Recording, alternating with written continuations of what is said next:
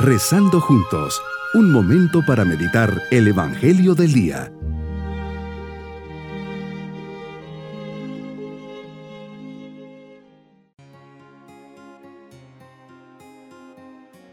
Les saludo en este día jueves de la novena semana del tiempo ordinario.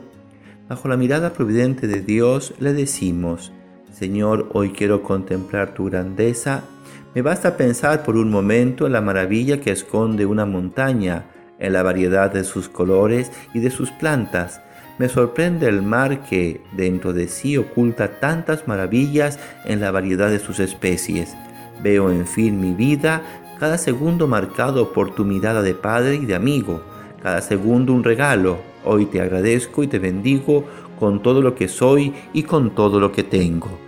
Meditemos el Evangelio de San Marcos capítulo 12 versículos 28 al 34. Señor, nos compartes que un escriba se acerca a ti para preguntarte cuál es el primer de todos los mandamientos. El primer mandamiento nos enseña es amar a Dios sobre todas las cosas, pues solo a Él le debemos dar culto.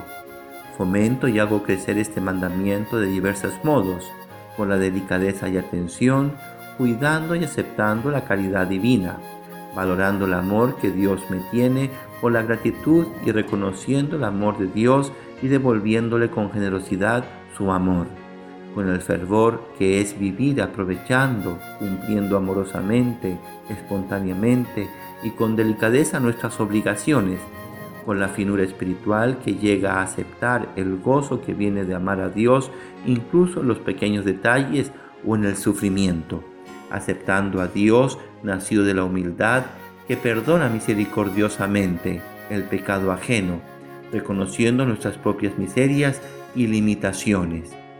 Quebranta el primer mandamiento la superstición, que es una desviación del culto debido al verdadero Dios, que conduce a la idolatría y a distintas formas de adivinación y de magia hoy tan difundidas, de la cual me previenes y me invitas a no acercarme a ellas. El segundo mandamiento es el amor al prójimo, que vale más que todos los holocaustos y sacrificios. De hecho, el que ama a su prójimo, nos recuerda San Pablo, cumple el decálogo, los diez mandamientos, porque nadie que ama al prójimo lo daña. En efecto, lo de no adulterarás, no matarás, no robarás, no codiciarás y todos los demás preceptos se resumen en esta fórmula. Amarás a tu prójimo como a ti mismo. La caridad no hace mal al prójimo. La caridad es, por lo tanto, la ley en su plenitud.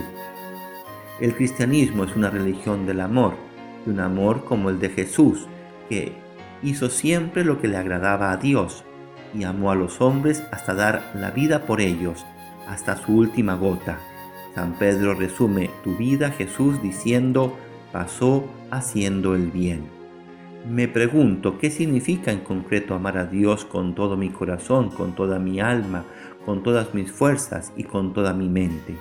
El amor, afirma San Pablo, es esencialmente gratuidad, porque es paciente, no experimenta envidia, no piensa mal, no busca la propia gloria, excusa, cree, ama, espera todo a esta luz, ¿qué aspectos de mi mentalidad debo cambiar?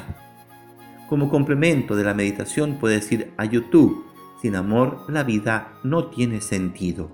Mi propósito en este día es examinar mi amor, que tanto amo a Dios y a mi prójimo, ver las manifestaciones concretas de mi amor, cultivar un corazón generoso y atento hacia los demás. Mis queridos niños, Jesús nos invita a amar de todo corazón y a Dios y a nuestro prójimo, pensar más en ellos que en uno mismo, ser generoso para darles de mi tiempo y buscar siempre estar cerca de Dios y apoyar a mi prójimo. Eso es amar a Dios y, al prójimo, que son los grandes mandamientos que Jesús nos dejó. Y nos vamos con la bendición del Señor y la bendición de Dios Todopoderoso, Padre, Hijo y Espíritu Santo, descienda sobre todos nosotros. Bonito día.